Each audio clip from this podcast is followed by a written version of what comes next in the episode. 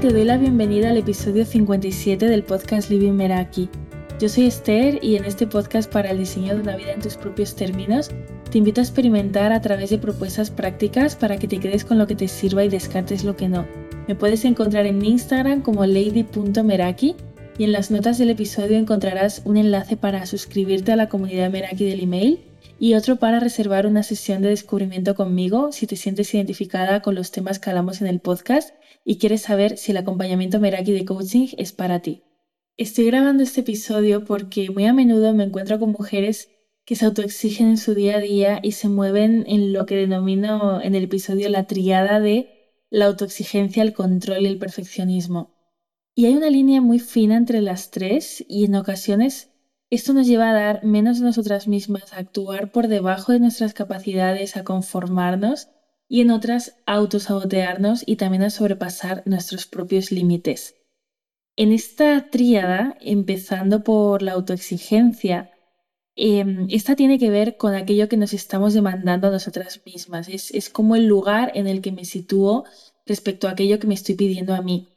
Y cuando entramos en autoexigencia, nos cuesta aceptar que no llegamos a todo y que tenemos un límite y una capacidad de poder asumir responsabilidades, tareas y demás. Voy a tratar de poner ejemplos de casos reales de Dana para aterrizar esto por si te pudieras sentir identificada y también para que se vea más claro cómo se puede manifestar esta triada en, en el día a día y en situaciones cotidianas. El nombre de Dana representa a las mujeres que son parte del acompañamiento Meraki y son historias reales para acercar lo que trabajamos de manera práctica y el impacto que tiene en sus vidas.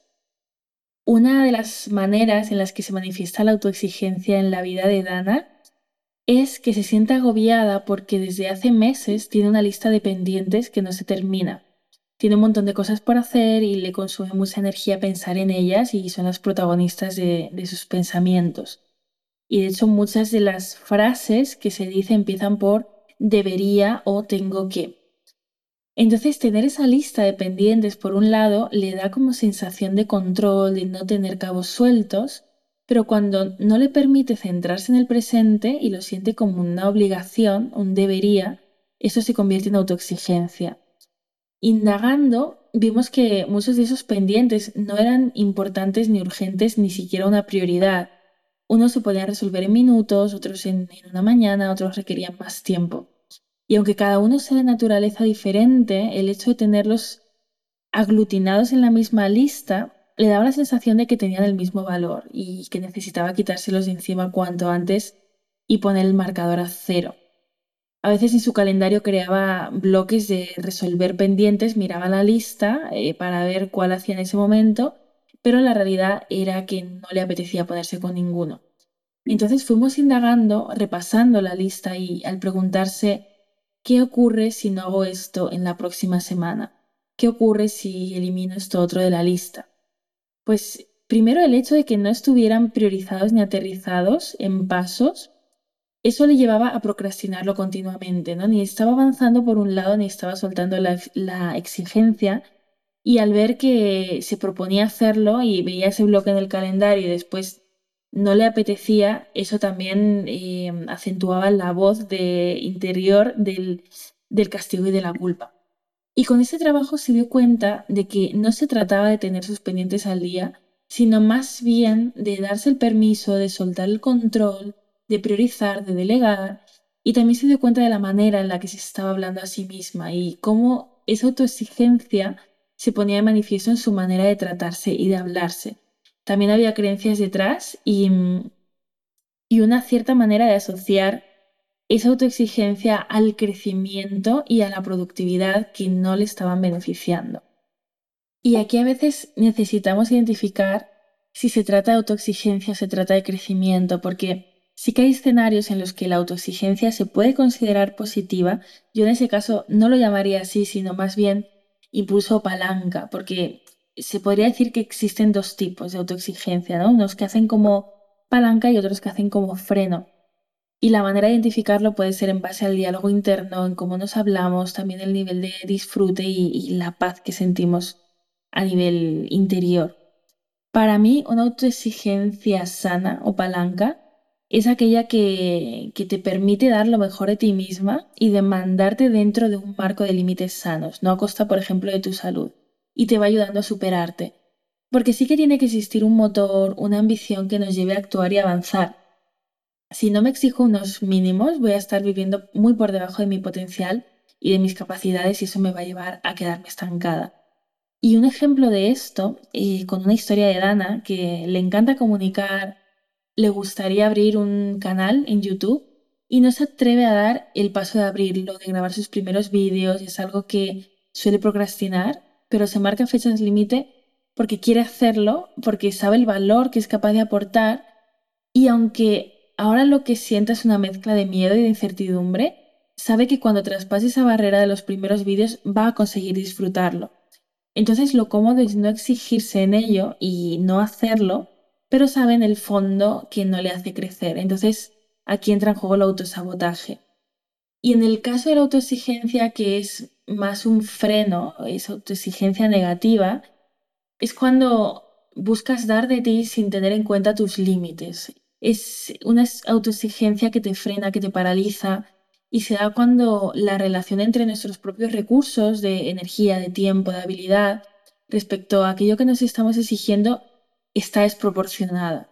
Y eso está muy ligado al perfeccionismo, porque una de las características suele ser que vas a encontrar algo que mejorar o caer en extremos del todo o nada, ¿no? De decir, lo hago perfecto o mejor no lo hago. Y no acabar sintiéndote satisfecha con el proceso y con el resultado de lo que estás haciendo. Bueno, el resultado también cuesta que llegue porque no terminas de darlo por concluido. Y esto da paso a, estrés, a frustración, los límites se desdibujan y de pronto nos encontramos que estamos haciendo renuncias que, de cosas que son básicos para nosotros, ¿no? A lo mejor pues me tomo un café más para aguantar, para llegar a esos estándares que, me he propuesto. Y el diálogo interno se caracteriza por eh, sacar a relucir esos descuidos, equivocaciones, defectos, es es una voz que te exige ser la mejor y esa perfección en lo que hagas, ¿no? Y, también te castiga si no actúas acorde a tus estándares. Y aquí te cuento otro ejemplo de Dana que mm, empezó a hacer un curso en el que, bueno, en el propio curso se proponía hacer una serie de actividades eh, de forma semanal. Y esto le llevaba a pensar si iba a poder seguir con el ritmo que proponía el curso. Había actividades semanales, también otras diarias, y, su miedo era pues no estar a la altura, era pensamiento de todo o nada, ¿no? De decir, pues no sé si lo voy a poder seguir al ritmo que demanda. Y pensaba que si no se ceñía las instrucciones donde se indicaba qué hacer cada semana, cada día, pues que no, no iba a salir bien. Y esto le llevaba a la, a la autoexigencia y también al perfeccionismo. Entonces, ¿cómo convirtió la autoexigencia freno en, en palanca?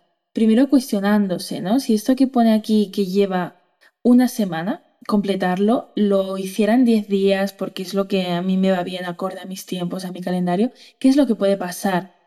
Y acabó escribiendo sobre el mismo curso en el cuaderno de trabajo sus propias fechas y se lo tomó como un juego al darse cuenta de que lo podía adaptar y hacerlo en sus términos. Eso también pasa mucho con, con el famoso libro del Club de las 5 de la mañana, ¿no? que tiene detractores ya solo por el título, no, yo esto no lo leo porque levantarme a las 5 me parece una locura, no es lo que quiero para mí. Pero ¿cómo sería adaptar el título del libro a, la hora en la que tú quieras levantarte ¿no? y poder sacar los, los beneficios? ¿no? Esto también pasa por la importancia de cuestionarnos, de cuestionarnos mucho lo que nos viene dado para poder hacerlo en nuestros términos. En el caso del club de la mañana, pues puede ser decidir que, que mi club de las 5 es a las 7 ¿Y cómo podemos identificar en qué nivel nos encontramos de autoexigencia y si es sana o no? Aquí lo que podemos hacer es revisar cómo nos sentimos respecto a lo que nos estamos demandando nosotras mismas, ¿no? Si, si te sientes más cerca de la vitalidad, de la motivación, que del agobio del estrés. También observar si existen extremos de todo o nada y si te estás tratando como si fueras una máquina que traspasa y tus propios límites y por eso conocer los límites es vital. También recordar que todo lo que empieza por auto es algo que depende de ti y algo que nos puede servir es simplificar, reconocer los logros y celebrar. En las sesiones Meraki siempre empezamos por esa parte de qué celebramos, ¿no? Porque muchas veces pasamos por alto lo que conseguimos no lo queremos considerar como un logro cuando en realidad está ahí, porque es algo que a lo mejor hace una semana, dos semanas, yo no me veía haciendo y es un cambio con el que ha mejorado mi vida, mi manera de hablarme. Entonces es importante celebrar también una planificación realista que nos ayude a aterrizar aquello que tenemos por delante y priorizar, como hemos visto en el caso de, de las listas de tareas y de dependientes que causan presión y que acabamos postergando, pues priorizar qué es realmente importante, qué ocurre si esto no lo hago en este momento, qué ocurre si elimino esta tarea, si la delego y hacerse muchas preguntas. Y algo que también ocurre a menudo y que está relacionado con, con vivir una vida en nuestros términos es darnos cuenta de qué es aquello que verdaderamente queremos hacer en nuestro día a día y qué es aquello que nos viene impuesto o se supone que deberíamos querer hacer, porque muchas veces la imposición es de fuera, del entorno en el que estamos inmersas y también de nuestras propias creencias sobre cómo deberían ser las cosas. Un ejemplo de esto es que a veces se manifiesta en la necesidad de ocupar todo nuestro tiempo para sentirnos productivas porque está bien visto ir liada siempre y no es lo mismo estar ocupada que estar avanzando. Eh, no es lo mismo el movimiento que el progreso. El movimiento muchas veces es hacia ninguna parte y el progreso está focalizado en hacia dónde voy, hacia dónde quiero llegar. Y una cosa es planificar las semanas, los días, y otra que dentro de la planificación solo necesitemos llenarnos de tareas relacionadas con la productividad. Esto es algo muy común y te voy a poner un ejemplo de Dana. Ella me contaba que no leía libros de ficción, aunque recordaba que, los había leído en el pasado, le gustaban, los disfrutaba, hasta que llegó un punto en el que sentía improductivo hacerlo. Por el hecho de que si está leyendo ficción, no está leyendo algo de lo que puede aprender y le sirva para su trabajo, para su propio crecimiento personal. Yo también me he visto aquí en algún momento hasta que me, me puse el límite de leer sobre ciertas temáticas por las noches y ahora veo la lectura como o bien modo estudio de, que, bueno, me genera ideas, tomo notas, y modo relax, y, combino las dos. Entonces, ¿por qué no podemos leer dos libros o más al mismo tiempo? ¿no? Aquí, ¿qué, qué necesitamos permitirnos? Y, mm, y, muchas veces lo que hay detrás de esto es ese temor a quién soy yo cuando no soy productiva. Y esto de nuevo nos conduce a la autoexigencia y al control. Ahora vamos a adentrarnos en el perfeccionismo, que es una respuesta que se basa más en la inseguridad, el miedo y la incertidumbre que en el hecho de querer hacer las cosas bien o perfectas. Se manifiesta buscando estar ocupado, haciendo más y más, persiguiendo como una imagen perfecta y, sentimos de alguna manera que el perfeccionismo nos proporciona control cuando lo que verdaderamente estamos tratando de controlar es cómo se nos está percibiendo desde fuera o que el trabajo que hacemos sea lo suficientemente bueno. Y esto realmente es, es una persecución frustrada porque lo que no vamos a poder controlar es la percepción que tienen los demás sobre nosotros. Voy a leer un pasaje del Camino del Artista porque me encanta cómo aborda Julia Cameron el tema. Y ella dice que el perfeccionismo no tiene nada que ver con acertar, no tiene nada que ver con arreglar cosas, no tiene nada que ver con el criterio. El perfeccionismo es la negativa a dejarte avanzar, es un bucle, un sistema obsesivo debilitante que provoca que te atasques en los detalles y que pierdas de vista el todo. En lugar de disfrutar el proceso, el perfeccionista pone nota constantemente a los resultados. Está casado con el lado lógico del cerebro. El crítico reina como ser supremo en la casa creativa del perfeccionista, y cada versión quiere ser final, perfecta y grabada en piedra. El perfeccionismo no es una búsqueda de lo mejor, es la persecución de lo peor de nosotros mismos, esa parte que nos dice que nada de lo que hagamos será nunca lo bastante bueno, que deberíamos intentarlo otra vez. Negamos que para hacer algo bien, primero tengamos que estar dispuestos a hacerlo mal, así que optamos por fijar el límite en aquel punto en el que estamos convencidos de nuestro éxito. Viviendo dentro de esas fronteras, tal vez nos sintamos asfixiados, ahogados, desesperados y aburridos, pero sí, nos sentimos seguros, y la seguridad es una ilusión muy cara. Te voy a contar un ejemplo de Dana eh, con el tema del perfeccionismo y es que ella lleva tiempo en un trabajo que, no le gusta pero que se le da muy bien. Ella es buena en lo que hace y, ahí se mueve como pez en el agua, está cómoda, pero al mismo tiempo hay algo que le apasiona, que es el, dibujo y la ilustración, es su hobby. y, y le proponen participar en una revista, en una sección como colaboradora creando ilustraciones. ¿Qué ocurre? Que ella no está dispuesta a pagar el precio de hacerlo mal, no está convencida de obtener el mismo reconocimiento que obtiene haciendo lo que tan bien se sabe hacer y, tampoco le llena. Entonces, ¿qué pasa? Que su trabajo lo hace muy bien, eh, se siente impecable en ese sentido, pero no está segura de que esa competencia la pueda trasladar al dibujo y a la ilustración. Entonces se frena, se limita y no se permite darse la oportunidad.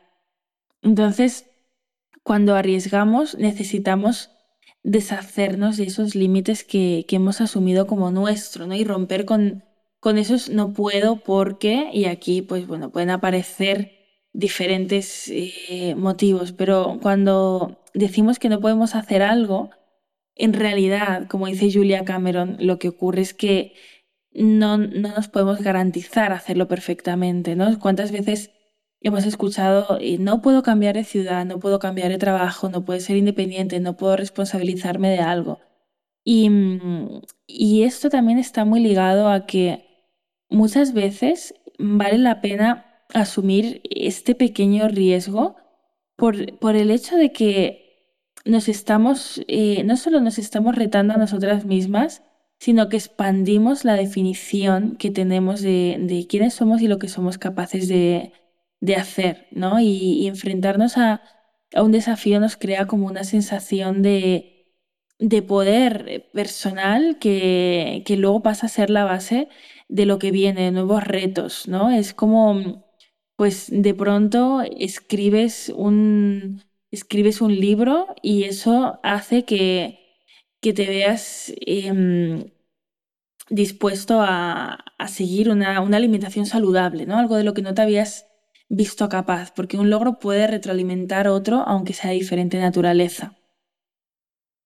Y la tercera pata de esta tríada es el control, cuando buscamos esa certeza de cómo se van a dar las situaciones y de cuál es el siguiente paso a dar, y de tener la necesidad de que no haya cabos sueltos y que todo esté controlado. Cuando no toleramos la incertidumbre es cuando recurrimos al control, al control en forma de palabra, de convencernos de que algo va a ir de determinada manera cuando en realidad hay cosas que simplemente no podemos saber. Y es que nos cuesta aceptar la incertidumbre y soltar el control tiene mucho que ver con esto, con asumir que la incertidumbre y el cambio son partes esenciales de la vida y que nos lleva también a estar más presentes y a permitirnos ser flexibles cuando pueda ocurrir aquello que no es previsible. Y cuando estamos en el modo control, estamos más bien pensando en el futuro, en tener atado cada detalle de lo que pueda ocurrir y de lo que viene. Y sobre todo estamos muy en la mente. Y mm, el control es enemigo del cambio porque es rígido, mientras que cuando somos flexibles nos estamos permitiendo adaptarnos, aprender de nosotras mismas y, poder desenvolvernos en, los diferentes escenarios que nos plantea la vida. Eh, volviendo a historias de Dana, yo he visto a Dana soltar el control cuando, por ejemplo, hizo su mochila y se fue al sudeste asiático un mes sin tener nada reservado. Y antes de emprender este viaje, ella no se sentía capaz de viajar a un lugar sin tener la ruta, el alojamiento, conocer todos los puntos de, la ciudad y, y el plan detallado de cada día.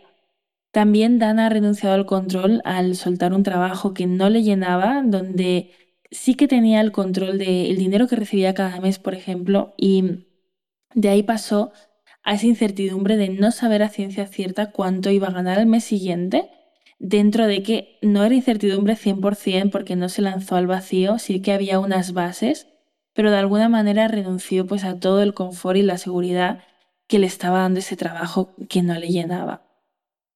Y todo esto es parte de lo que trabajamos en el acompañamiento Meraki, identificar cómo nos hablamos, qué nos limita, cómo nos exigimos, a qué podemos acceder si no existieran esas limitaciones, a no conformarnos, a no sobreexigirnos y tampoco cruzar la línea de nuestros propios límites, habiendo hecho previamente el trabajo de conocerlos. El autoconocimiento siempre está en el centro y, ver desde ahí dónde nos situamos y, cómo nos estamos moviendo en esta triada del control, la autoexigencia y el perfeccionismo.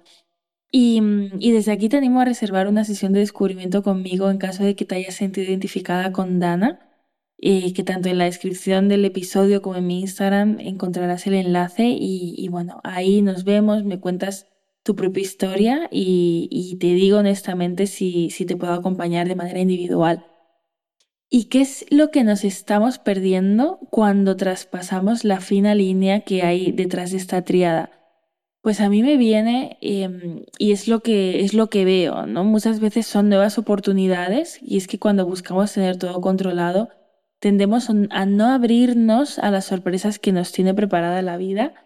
También el cambio, ese, ese permitirnos transitar, ese permiso para el cambio. Muchas veces eh, las viejas estructuras ya no nos sirven y, y, a lo mejor pensando en el plano laboral, pues a lo que te has dedicado siempre y es cómodo ya no te ilusiona y quieres crecer sin pagar el precio de la autoexigencia que traspasa tus propios límites. También nos perdemos el, descubrir quiénes somos cuando no tratamos de controlar lo que no podemos controlar y cuando estamos buscando la perfección.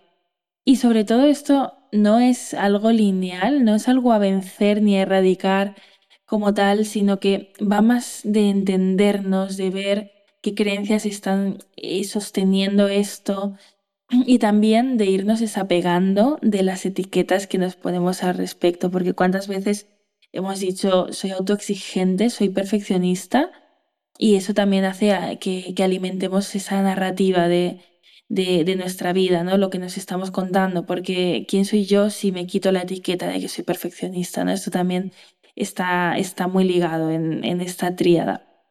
Así que mm, como propuesta práctica del episodio, esta vez tenemos eh, descargable, que lo puedes encontrar en, en las notas, algunas preguntas, algunos ejercicios en relación a, este control, perfeccionismo, autoexigencia para poder identificar eh, cositas ahí.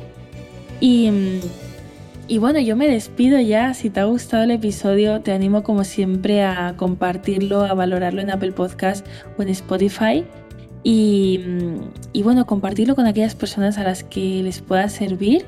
Y como siempre, quédate con lo que te sirva y descarta lo que no. Hasta pronto.